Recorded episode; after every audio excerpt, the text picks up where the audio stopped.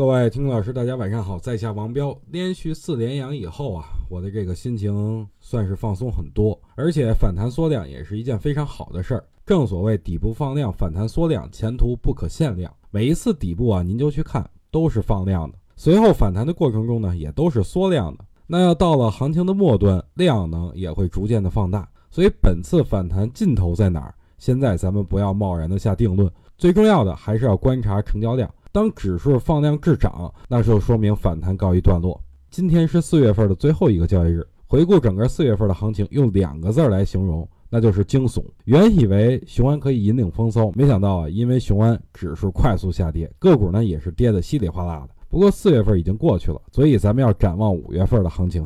首先，我要表达我的观点，那就是五月的行情肯定会强于四月，最起码大家在个股上肯定能赚到钱。但也不会一直涨的没完，还得继续攀升，板块也会反复的轮换。